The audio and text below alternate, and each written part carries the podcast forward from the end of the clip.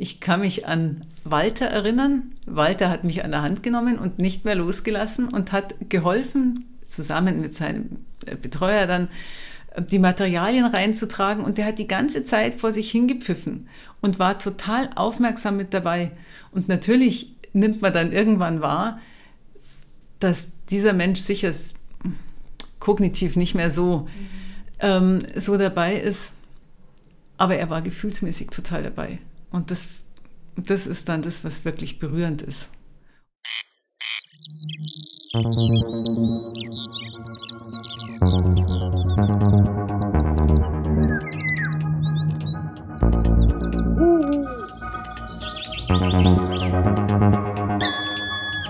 Ausgeflogen. Menschen im Naturschutz. Der LBV-Podcast.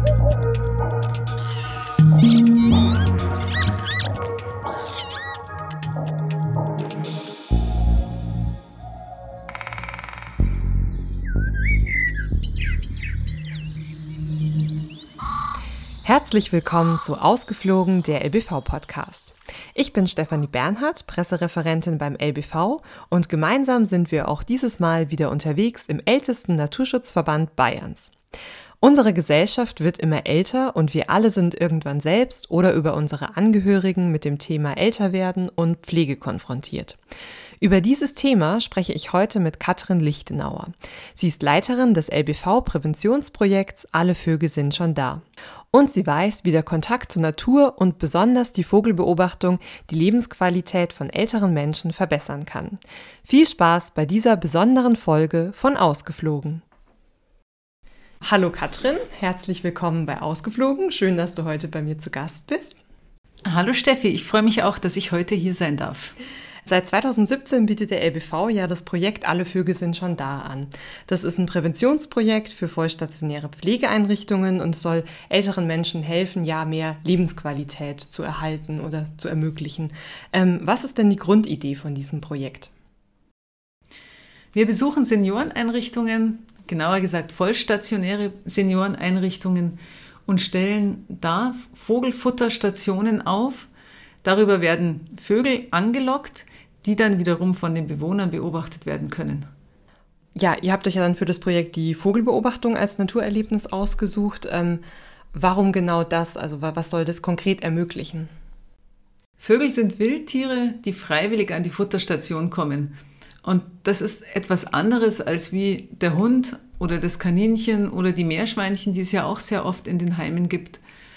Niederschwellig und freiwillig. Und das ist das Schöne daran. Ähm, wenn sich jetzt eine Pflegeeinrichtung dann für dieses Projekt angemeldet hat, wie geht es denn dann konkret los?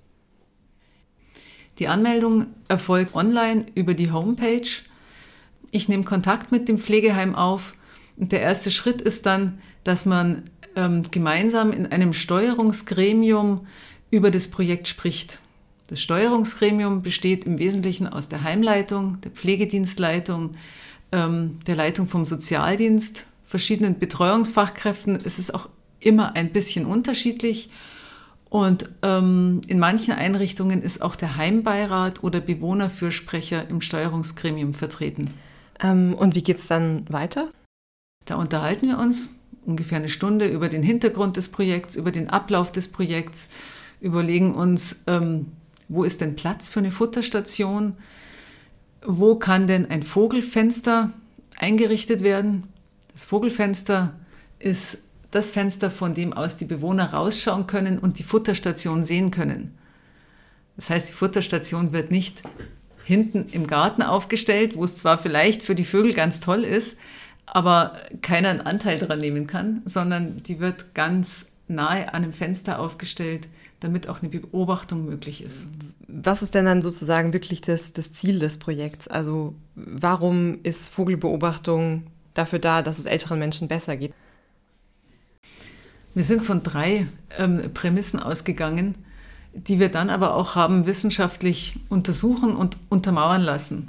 Das erste ist, Vogelbeobachtung macht einfach Freude. Das heißt, es fördert die Lebensqualität. Das zweite ist, es fördert auch die Mobilität. Warum? Weil die älteren Bewohner vom ersten Stock runtergehen in die Cafeteria, von wo aus sie die Vögel beobachten können. Das heißt, die haben die Motivation, sich zu bewegen, an den Platz zu gehen, von dem aus sie was sehen. Und dann Förderung der kognitiven Ressourcen. Das heißt, die beschäftigen sich mit dem Thema Vögel. Welche Art ist es? Was sehen sie da? Sie kommen vielleicht ins Gespräch mit einem anderen Bewohner, der auch gerade am Vogelfenster sitzt und tauschen sich aus und nehmen so einfach wieder mehr am Leben teil. Jetzt nutzt ihr ja nicht nur die äh, Futterstellen mit ja, LBV-Vogelfutter und Vogelhäuschen, Futtersäulen, alles Mögliche. Also man kann da ja wirklich ein ja, riesen Schlaraffenland für Vögel aufbauen, dass sie dann eben quasi äh, nahe ans Pflegeheim kommen, ähm, sondern es gibt auch noch äh, weitere Materialien. Ähm, was bietet ihr denn da noch an? Oder haben sich mittlerweile sehr viele Produkte entwickelt. Wir haben angefangen mit einem Buch, weil wir festgestellt haben, dass die Bestimmungsliteratur ähm, für Ornithologen super ist, aber was einfach geschriebenes, seniorengerechtes, gibt es eigentlich nicht auf dem Markt. Und seniorengerecht heißt, es gibt eine große Schrift, es ist lesbar, es ist leicht verständlich. Da ist dann nicht von Flügelbinden die Rede, sondern ähm, ein bisschen weiß am Flügel, einfach das Fachsprech ein bisschen zurückgefahren in eine leichte Verständlichkeit. Und so wird halt der Spatz zum kleinen grauen Vogel. Ähm, und was sollen dann diese weiteren Materialien zusätzlich noch, noch bringen oder unterstützen? Dass sich die Senioren und Seniorinnen auch äh, mit dem Thema auseinandersetzen können. Und zwar jetzt nicht nur alleine, sondern auch zusammen mit Angehörigen, zusammen mit ihren Betreuungsfachkräften man muss sich das ja so vorstellen, dass in den Pflegeeinrichtungen immer auch Beschäftigungsangebote da sind. Das kann Gymnastik sein, das kann ähm, Basteln sein, da wird gebacken vor Weihnachten, es gibt Singstunden. Und das Angebot, sich hier mit Vögeln zu beschäftigen, integriert sich ganz gut in die anderen Angebote. Deswegen ist es auch kein zusätzlicher Aufwand für die Betreuungsfachkräfte. Das wäre nämlich jetzt auch noch eine Frage von mir gewesen. Ähm, gerade jetzt in der Corona-Zeit oder auch davor, also Pflege ist ja einfach ein sehr, sehr schwieriges Thema und mittlerweile weiß man auch, dass Pflegekräfte eine enorme körperliche und auch psychisch anstrengende Tätigkeit eigentlich machen. Also dass es halt nicht einfach mal so ein äh, Job nebenbei ist. Ähm, wie ist es denn dann für Pflegekräfte, dieses Projekt noch in ihrem Arbeitsalltag umzusetzen? Ja, da muss man jetzt schon wissen, dass die, ähm, dass es ja eigentlich gar nicht so die Pflegekräfte sind, die das umsetzen, sondern die Betreuungsfachkräfte. Es gibt immer eine soziale Betreuung in den Heimen und eine Pflege. Die Pflege wäscht, sorgt fürs Essen, ähm, bringt auch mal die Leute von A nach B und die Betreuung ähm, sorgt dafür, dass sie, ähm, dass sie noch am Leben teilnehmen. Das ist jetzt sehr vereinfacht in, in meinen Worten gesagt und ich hoffe, dass das auch ähm, dem Heimalltag so entspricht. Aber so habe ich das jetzt in den vergangenen vier Jahren einfach ähm, wahrgenommen. Das heißt, die Betreuung betreut sowieso mhm. und hat von daher keinen Mehraufwand mit dem Projekt. Mhm. Es ist aber schön, wenn die Pflege in das Projekt insofern mit eingebunden ist, als dass sie das Thema einfach mal aufgreifen kann. Die pflegen ja nicht stumm, die mhm. reden ja auch mit den Leuten. Und die ganzen Materialien, die wir den Heimen zur Verfügung stellen, sind natürlich auch für die Pflegekräfte verfügbar und die können mal nachschauen und vielleicht im besten Fall interessiert sich dann auch die Pflege dafür, ob das jetzt eine Kohl- oder eine Blaumeise ist, die da draußen an der Futterstation rumhüpft. Ja, spannend, weil dieser Unterschied war mir zum Beispiel gar nicht klar. Also ich dachte einfach, da sind Pflegekräfte, es gibt eine Heimleitung und das war's. Aber der Unterschied zwischen äh, Pflege und Betreuungskräften, ja, war mir vorher auch nicht klar. Ähm, wie ist denn so die Rückmeldung von den äh, SeniorInnen selber? Hattest du da schon, äh, ja, also du, du, bist ja auch dort, hast mir auch im Vorgespräch schon erzählt, dass du am Anfang einmal in die Einrichtung gehst, das Projekt vorstellst, die Futterstellen mitbringst sozusagen, die ganzen Materialien. Ähm, und ja, was bekommt man denn dann so zurück, wenn das Projekt mal läuft in den verschiedenen Pflegeeinrichtungen? Also ich kriege manchmal ganz direkt Rückmeldung, wenn ich wieder gehe, dass die kommen und sich bei mir bedanken man sieht es auch manchmal direkt während dem Vortrag, wenn eine alte Frau zum Beispiel einfach zum Weinen anfängt, weil sie endlich mal wieder eine Amsel hört. Die Amsel zu hören, machen wir, indem wir ähm, Plüschvögelchen dabei haben. Die kann man drücken, das sind die authentischen Stimmen drin. Und ich habe in meinem Vortrag auch immer noch Vogelstimmen mit dabei, weil es schön ist, über verschiedene Sinne anzusprechen. Übers Hören, übers Sehen von Bildern, übers Berühren dieser Plüschvögelchen, die sich ganz kuschelig anfühlen. Jetzt hast du vorhin auch schon eine äh, Studie erwähnt. Und zwar war es so, dass das ähm, Projekt ja erst als Modellprojekt gestartet ist, von 2017 bis 2020. Und es wurde durch eine wissenschaftliche Studie der Katholischen Universität Eichstätt-Ingolstadt begleitet. Genauer gesagt von der Professur für Sozial- und Organisationspsychologie unter Leitung von Frau Professor Dr. Elisabeth Karls und ihrem Team. Ähm, das war auch eine sehr aufwendige Studie. Ich habe auch mal in die 60 Seiten ein bisschen reingeschaut. Ähm, was wurde da denn genau untersucht? Also im Wesentlichen ging es um die Wirksamkeit und um die Akzeptanz. Wirksamkeit heißt, ähm, sind denn die Ziele, die wir uns vorgestellt haben, also dass es die Mobilität fördert, dass es die kognitiven Ressourcen stärkt und ähm, dass es die Lebensqualität unterstützt und fördert, wird das denn überhaupt erreicht? Ist es denn wirksam? Das war der eine Punkt. Und der andere große Punkt war die Akzeptanz. Wird so eine Maßnahme akzeptiert von den Betreuungsfachkräften, den Angehörigen und letztlich den Bewohnern selber. Mhm. Und ähm, um das zu untersuchen, wie genau wurde das denn erhoben? Das Ganze wurde über Fragebögen erhoben. Das heißt, die Heime, in denen wir waren, haben je nach Anzahl ihrer Bewohner einen ganzen Packen Fragebögen bekommen, die die Bewohner entweder selber ausfüllen konnten oder mit Hilfe der Betreuungsfachkräfte. Das war der häufigere Fall, weil auch für die rüstigen Bewohner es immer leichter ist, wenn jemand nebendran sitzt und man macht Sachen gemeinsam. Okay, und setzt dann das Kreuzchen quasi und dann wurde wahrscheinlich einfach abgefragt, wie man sich fühlt oder wie die Mobilität eben ist und da ging es um verschiedene Bereiche, Aufmerksamkeit und Gedächtnis, die Vogelbeobachtung ganz allgemein, ähm, die Naturverbundenheit, Bewegung und die Stimmung im Allgemeinen. Also angefangen, ich bin im Großen und Ganzen mit meiner Lebenssituation zufrieden und mir geht es insgesamt gut, bis hin zu, ich bin traurig, wenn ich Vögel beobachte. Das war eine sehr große Bandbreite verschiedener Fragen. Die Fragebögen sind sehr aufwendig entwickelt worden und dann aber in einer sehr einfachen Art umgesetzt weil wir ja mit wirklich älteren Menschen, wahrnehmungseingeschränkten Menschen zu tun haben, sodass wir keine komplizierten Skalen hatten, sondern Smileys, eine vierstufige Skala von einem sehr lachenden Smiley bis einem sehr traurigen Smiley und da konnte man dann ganz einfach sein Kreuz setzen. Und die Schrift war auch sehr groß und in einer lesbaren Schriftart, sodass es wirklich für die Seniorinnen und Senioren gut geeignet war. Ähm, ich habe nachgelesen, dass über 1500 äh, SeniorInnen oder BewohnerInnen in dem Fall äh, befragt wurden. Ähm, was kam denn, denn dann bei den Ergebnissen raus?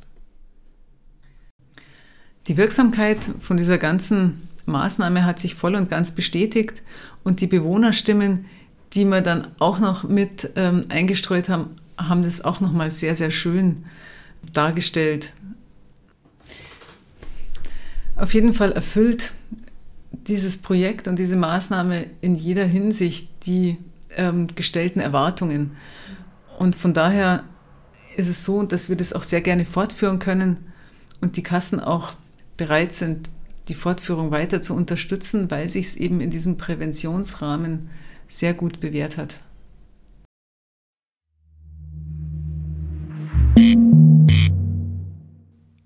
Früher habe ich gerne im Wald, in der Natur die Vögel mit meinem Fernglas beobachtet. Mit meiner Zimmernachbarin lasse ich mich oft zur Futterstelle fahren. Da können wir auch den Streit der Vögel beobachten. Ich stelle fest, es gibt immer weniger Vögel. Das macht mich traurig. So klingen viele Rückmeldungen der älteren Menschen aus dem Studienbericht der Katholischen Universität Eichstätt-Ingolstadt. Warum Vogelbeobachtung so besonders ist und was es mit älteren Menschen macht, sagt uns jetzt auch Katrins Vater, Rudolf Kleindienst. Er ist 86 Jahre alt. Meine Tochter hat so eine Futterstation für Vögel vorm Wohnzimmer stehen. Und wenn ich da am Nachmittag vorbeikomme zum Kaffee oder zum Kniffelspielen, dann gibt's da immer was zum Schauen. Je nach Tageszeit wuselt's und schwirzt da um die Futterplätze rum. Und es ist einfach schön und lustig zum Sehen, wie sich die Vogel gegenseitig anschimpfen und wegscheichern und streiten um den besten Platz. Das ist Natur pur und irgendwie schöner wie Fernsehen. Ich kenne Amseln und ich kenne Spatz, aber inzwischen weiß ich ja, dass das da ein Buchfink ist oder ein Kleiber und da ist ein Rotkehlchen oder ein Blaumeiserl. Ja, und irgendwie ist es auch was, oder?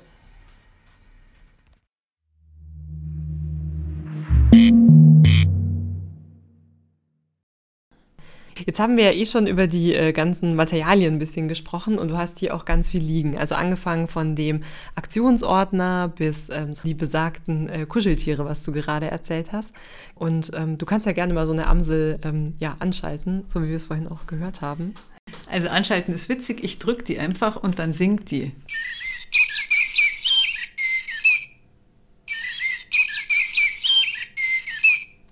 Wir bringen da die allerhäufigsten Gartenvögel mit und ich würde jetzt mal sagen, zur Amsel hat tatsächlich jeder irgendeine persönliche Erinnerung.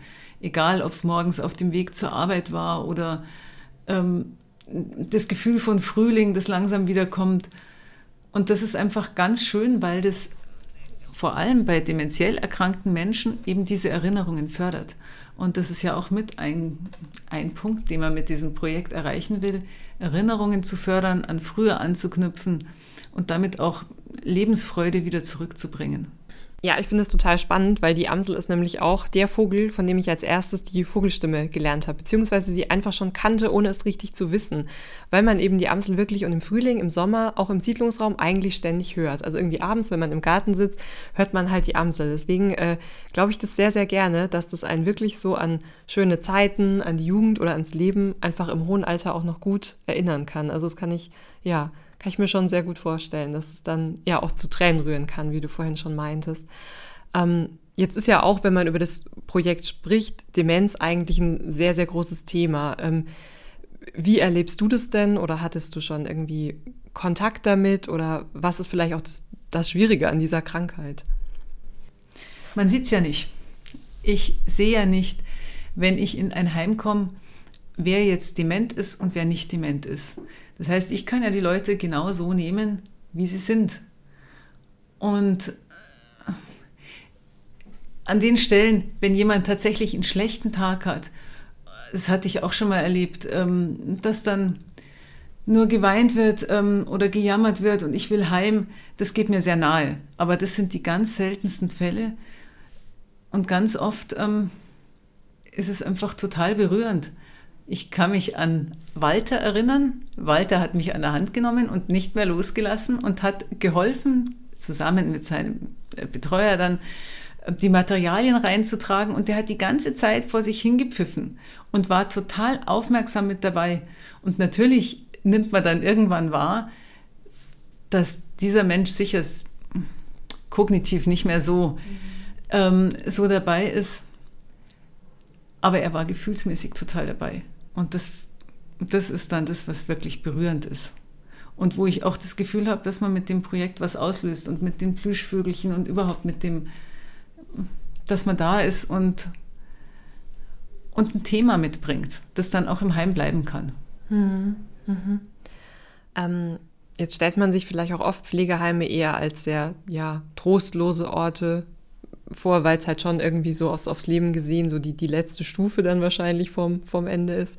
Und ähm, ja, vielleicht da auch viele Tabus sind und allgemein das Thema, man möchte jetzt noch nicht ans Älterwerden denken und an den Tod. Aber wie nimmst du denn den Ort Pflegeheim wahr?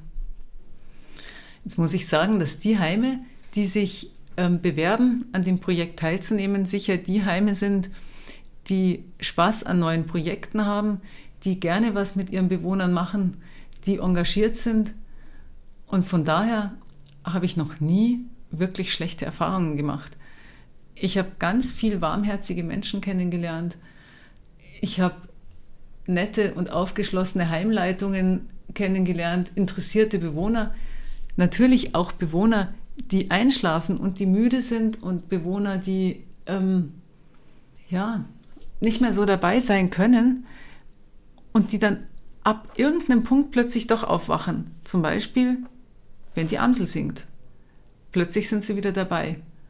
Oder, naja, ich erzähle auch immer ein Gedicht. Und dieses Gedicht ist von Heinz Erhardt Die Made. Und das ist mir persönlich wichtig, weil mein Vater mir das als Kind auch schon immer erzählt hat. Und da merke ich dann, dass die Leute mitreden. Ich weiß nicht, wenn man es kennt. Die Made, hinter eines Baumes Rinde wohnt die Made mit dem Kinde. Sie war Witwe, denn der Gatte, den sie hatte, fiel vom Blatte. Und irgendwann kommt ja auch in dem Gedicht ähm, der Specht, der dann die kleine Made frisst. Und nachdem ich ja in meinem Vortrag für die Bewohner auch immer über die verschiedenen Vogelarten spreche, ähm, erzähle ich auch was über den Specht und da passt einfach dieses Gedicht so perfekt dazu. Und die Leute freuen sich. Wir haben auch schon gesungen gemeinsam. Mhm. Ähm, die Vogelhochzeit? Die Vogelhochzeit ja. haben wir gesungen. Einheim hatte die Vogelhochzeit umgedichtet. Da habe ich dann den Text bekommen, kopiert, dass ich mitsingen konnte. Die Vogelscheidung also das heißt, ähm, es wurde alles eher auf Richtung Trennung ausgerichtet. Und das Lied Alle Vögel sind schon da wird natürlich auch sehr, sehr gern gesungen. Und ähm, da gibt es auch eine ganz große Textsicherheit bei den älteren Herrschaften. Ja, jetzt meintest du ja gerade schon, das Lied Alle Vögel sind schon da. Das ist ja auch der Titel dieses Projekts. Ähm, ja, wie kam es denn dazu? Naja, einmal ist ähm, Vögel worum es geht, schon mal im Titel mit drin. Alle Vögel sind schon da, kann man auch auf die Futterstation beziehen und sagen, da kommen viele Vögel. Und es ist eben ganz stark diese Erinnerung an früher, über dieses Kinderlied, das doch allen bekannt ist und das man auch in Seniorenheimen nach wie vor natürlich singt, weil, weil man immer auf der Suche nach Alpenlied gut ist. Und deswegen ist es ein Titel, der sowohl die Vogelfütterung mit beinhaltet, wie auch das gemeinsame Singen und das Erinnern an früher. Ähm, was bedeuten dir persönlich dann Vögel? Ich habe zu Hause selber eine Futterstation, die habe ich mir gekauft, ganz am Anfang, als ich das Projekt, ähm, als ich hier eingestiegen bin. Und ich habe zunehmend mehr Freude, die Vögel zu beobachten und nehme die natürlich, seit ich dafür zuständig bin, immer mehr wahr ich füttere Vögel gern und ich beobachte Vögel gern. Ich bin keine Ornithologin, das muss ich jetzt auch hier dazu sagen. Aber ich kenne die gängigsten Vogelarten sehr gut und bin auch im LBV schon seit, ich glaube, 30 Jahren Mitglied. Mhm. Wie bist du denn damals zum LBV gekommen? Ähm, ich habe Landespflege, so hieß es damals, in Weinstefan studiert. Und da war es eigentlich ganz klar, man geht zu einem Naturschutzverband und ich bin zum LBV gegangen und bin jetzt seit wirklich vielen Jahren auch in unserer Kreisgruppe Mitglied und jetzt eben durch dieses Projekt auch in der Landesgeschäftsstelle hauptamtlich angestellt. Wenn du dann auch schon in deinem Studium quasi dich mit dem Thema beschäftigt hast, ähm, ja, wie, woher kommt denn dann deine Faszination für Natur oder diese Naturverbundenheit? Woher die kommt? Oh, ich war immer schon gern draußen. Also ich war als, als Mädchen war ich so ein Tiermädel. Angefangen, wo ich klein war, mit ähm, Meerschweinchen, Hasen, später Pony. Ähm, immer schon irgendwie mit Leihhunden unterwegs. Und ich habe mit 17 angefangen, in den Isarauen Pflanzen zu bestimmen. Die erste Pflanze, die ich bestimmt habe, war Talictrum aquilegifolium. Das ist die Akelei-blättrige Wiesenraute mhm. mit dem BLV Kosmos äh, Naturführer. Und dann habe ich mit 17 gedacht, dass Landespflege das ist, was ich studieren möchte. Das heißt jetzt gar nicht mehr so. Das heißt jetzt, glaube ich, Landschaftsarchitektur. Mhm. Aber Landespflege war damals der Studiengang. Und dass ich gerne draußen bin, das hat sich total erhalten. Mhm. Das ist nach wie vor äh, mir total wichtig. Was macht es mit dir, draußen zu sein? Das macht mich ruhiger. Das macht mich, ähm, das macht mich zufrieden. Ich möchte jetzt nicht sagen, dass ich gerne friere, aber wenn, wenn ich draußen bin und es dann auch mal kalt ist oder es warm ist, einfach ja, mit der Natur verbunden zu sein, das finde ich tatsächlich, das finde ich tatsächlich wichtig. Mhm. Okay, dann äh, nochmal zurück zu dem ähm, Projekt. Jetzt war das ja keine einfache Zeit eigentlich durch die zwei Jahre Corona, weil das hat es ja schon alles ziemlich eingeschränkt. Also gerade in Pflegeeinrichtungen wurde ja dann der Publikumsverkehr quasi reduziert. Es durften vielleicht Angehörige nicht mehr zu Besuch kommen. Ähm, habt ihr das auch im Projekt gemerkt? Hat das das auch erschwert? Naja, in gewisser Weise schon. Vor allem, weil wir am Anfang sehr verunsichert waren, wie das jetzt überhaupt ähm, weitergehen kann. Wir haben dann auf die Schnelle einen Film gedreht weil wir dachten, wenn wir jetzt selber nicht mehr reingehen können, dann können wir wenigstens den Film abgeben und die Materialien vor die, vor die Tür stellen. Wir sind aber dann ziemlich kreativ geworden, auch zusammen mit den Heimen. Manchmal war ich einfach draußen, die Bewohner waren innen in, im Speisesaal oder in der Cafeteria, haben durch die Fensterscheibe mir zugeschaut. Ich hatte ein Mikro und die Lautsprecheranlage war innen aufgebaut und dann stand ich einfach draußen, habe meinen Vortrag gehalten und innen haben die, die Bewohner zuhören können und die Vogelbilder, die sonst mit PowerPoint an die Wand geschmissen werden, haben die Betreuer in der Hand gehabt. Wir haben ein Spiel, das ist ein Aufdeckspiel, Dali Click. Das sind ganz großformatige Bilder drin von allen Vogelarten und die haben dann die Betreuer einfach vorgezeigt. Das heißt, ich habe draußen über die Amsel gesprochen und die haben von mir vorher die Bilder in der bestimmten Reihenfolge gekriegt und haben dann mhm. die Amsel hochgehalten. War dann fast wie PowerPoint, nur analoger. Schön. Was ich mich noch frage, ähm, Pflege wird uns ja trotzdem alle mal betreffen, aber keiner redet eben gerne darüber. Das hatten wir ja vorhin schon so ein bisschen äh, gehabt im, im Gespräch. Ähm, warum ist das denn so? naja, ich meine, warum redet keiner übers Altwerden und übers, übers Sterben wird auch nicht gesprochen. Ich glaube, es gibt einfach Themen, äh, die man ganz oft weit von sich wegschiebt. Finde ich sehr schade. Also wenn ich jetzt morgen sehr krank werden würde, dann würde ich nicht wollen, dass sich alle meine Freunde von mir abwenden, um mir nicht zu nahe zu treten oder über so ein Tabuthema zu sprechen. Mhm. Warum redet man nicht über Pflege? Das ist tatsächlich ein Grund. Er ist auch gar nicht so einfach Nein. zu beantworten, glaube ich, ja. Ähm, ich meine, man muss ja bloß mal versuchen, mit seinen eigenen Eltern über Pflege zu reden und, ähm, und zu versuchen, da Lösungen zu finden, was wäre, wenn. Dann sagt die Mama, ah, geh weiter, ist doch noch lange nicht so weit. Und der Papa sagt, da will ich jetzt überhaupt nichts davon hören, das lösen wir dann, wenn es soweit ist. Und wenn es soweit ist, geht es vielleicht ganz schnell und dann kann man nicht mehr reden. Also eigentlich bräuchte man tatsächlich einen anderen Umgang mit diesem Thema und auch eine andere Offenheit. Mhm. Mhm. Ich meine, das ist ja ein Grund, warum dieses Projekt ähm, gut ankommt, weil es dieses Thema ein bisschen herholt. Die Realität im Pflegeheimen, ähm, dass man hier was tun möchte für die Lebensqualität das kommt plötzlich in den Vordergrund. Und weil ja dann doch jeder irgendwie weiß, dass er mit dem Thema irgendwo, irgendwann mal konfrontiert ist, spricht es die meisten Leute an. Mhm. Ja, eben, und auch wenn es einen noch nicht selber äh, betrifft, sondern halt wirklich Verwandte, die Eltern, die Großeltern. Also ne, die Generation wird ja immer älter, immer mehr Leute werden äh, pflegebedürftig werden. Ähm, und von daher ist es eigentlich ja wichtig, da dieses Tabu zu brechen und sich wirklich damit auseinanderzusetzen oder mal mit den eigenen Eltern hinzusetzen oder ja, ja, da einfach diese, diese Hürde irgendwie abzubauen, ja. Und äh, jetzt kann man sich natürlich fragen, Prävention im, äh, im Seniorenheim, weil Prävention ist was, was man vielleicht mit 20 macht. Und warum mache ich das jetzt mit 80? das ist eine Denke, die tatsächlich nur sehr junge Leute haben, weil im Altersheim kann man nämlich richtig alt werden. Da kann es auch passieren, dass man da 20 Jahre lebt oder, oder 10 Jahre und dann finde ich, hat Lebensqualität einen ganz, ganz hohen Stellenwert. Hat es auch, wenn man nur drei Wochen da lebt, das muss, äh, muss man jetzt schon auch so sagen. Aber man unterschätzt die Zeit, die die Seniorinnen dann oft auch in einem Heim verbringen. Hm. Und Prävention ist immer wichtig.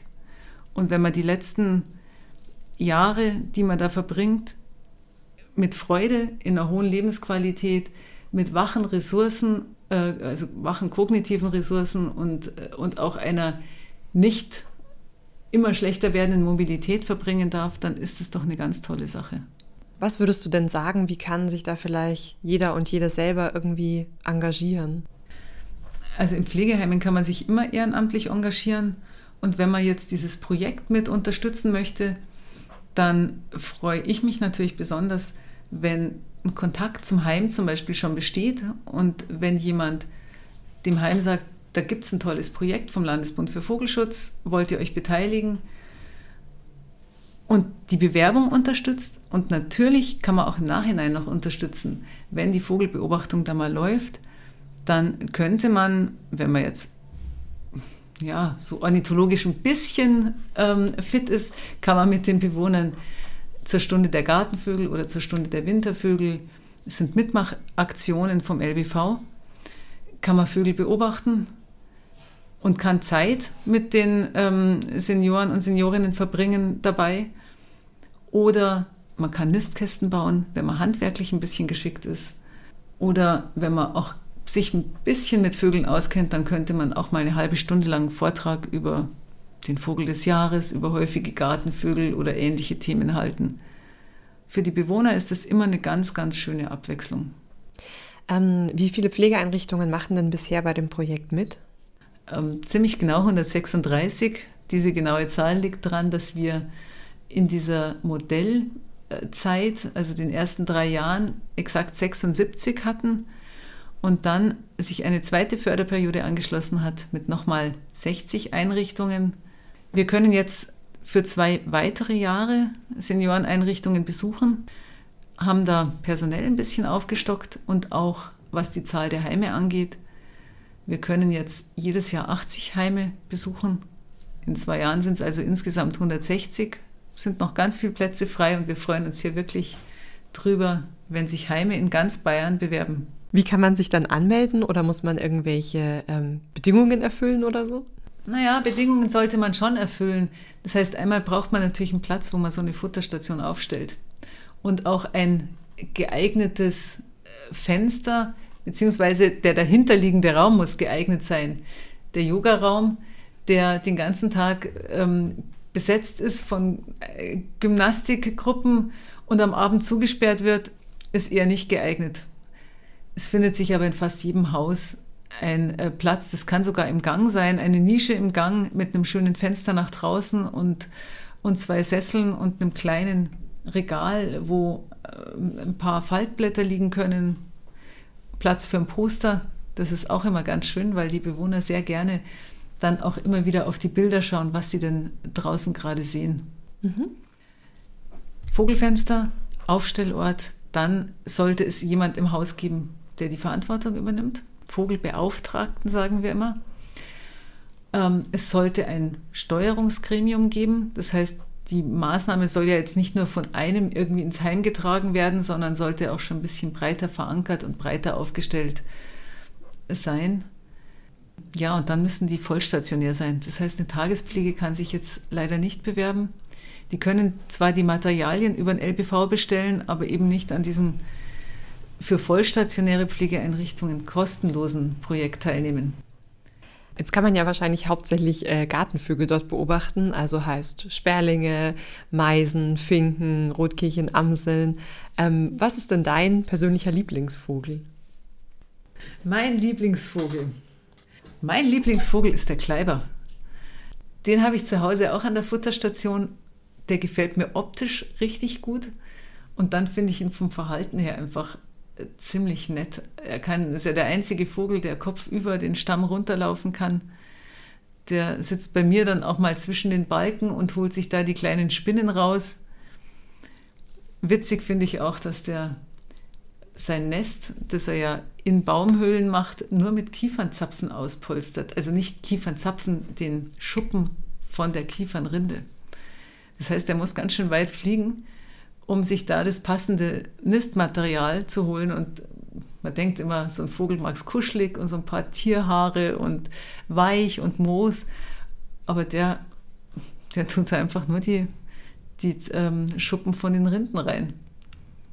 Und er macht Vorratshaltung, das finde ich auch ziemlich witzig, dass der, ähm, so wie man es jetzt vom Eichel her kennt oder vom Eichhörnchen, dass der das Zeug einfach mitnimmt und irgendwo versteckt. Also ich finde ihn sehr charmant. Ja. Schön. Ja, dem kann ich nur zustimmen. Das ist nämlich auch mein Lieblingsvogel. Ich finde den auch total süß, auch weil er so ein bisschen pummelig ist, aber trotzdem total flink am Baum. Und weil er auch diese coole schwarze Zorro-Binde ja, hat quasi. Genau. Also ja, ein sehr schön zu beobachtender Vogel, den man auch nicht oft sieht, aber wenn man die Augen offen hält, kann es doch ganz gut klappen im Wald oder an der Futterstelle. Also ja, den fand ich auch ganz toll. Und wenn man sich ein bisschen dann äh, mit diesen Vogelstimmen beschäftigt, man hört ihn halt auch gut raus, weil er so durchdringend pfeift, dass man ihn immer gleich erkennt. Okay, wunderbar. Das war ein äh, sehr, sehr schönes Gespräch, Katrin. Vielen Dank, dass du heute da warst. Sehr gerne. Danke fürs Dasein dürfen. Ich hoffe, euch hat diese Folge von Ausgeflogen gefallen. Vielleicht habt ihr ja irgendjemanden, der im Bereich Pflege arbeitet oder kennt eine Einrichtung in der Nähe, für die dieses Projekt interessant sein könnte. Vollstationäre Pflegeeinrichtungen können sich online für das Projekt anmelden unter lbv.de slash alle Vögel. Das LBV-Präventionsprojekt Alle Vögel sind schon da wird gefördert von den Pflegekassen der AOK Bayern, der Knappschaft und der Sozialversicherung für Landwirtschaft, Forsten und Gartenbau sowie der Stiftung Bayerisches Naturerbe. Wenn euch diese Folge gefallen hat, empfehlt sie gerne weiter. Außerdem freuen wir uns über eine Bewertung auf Spotify oder iTunes.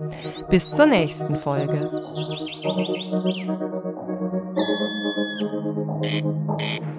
Thank you.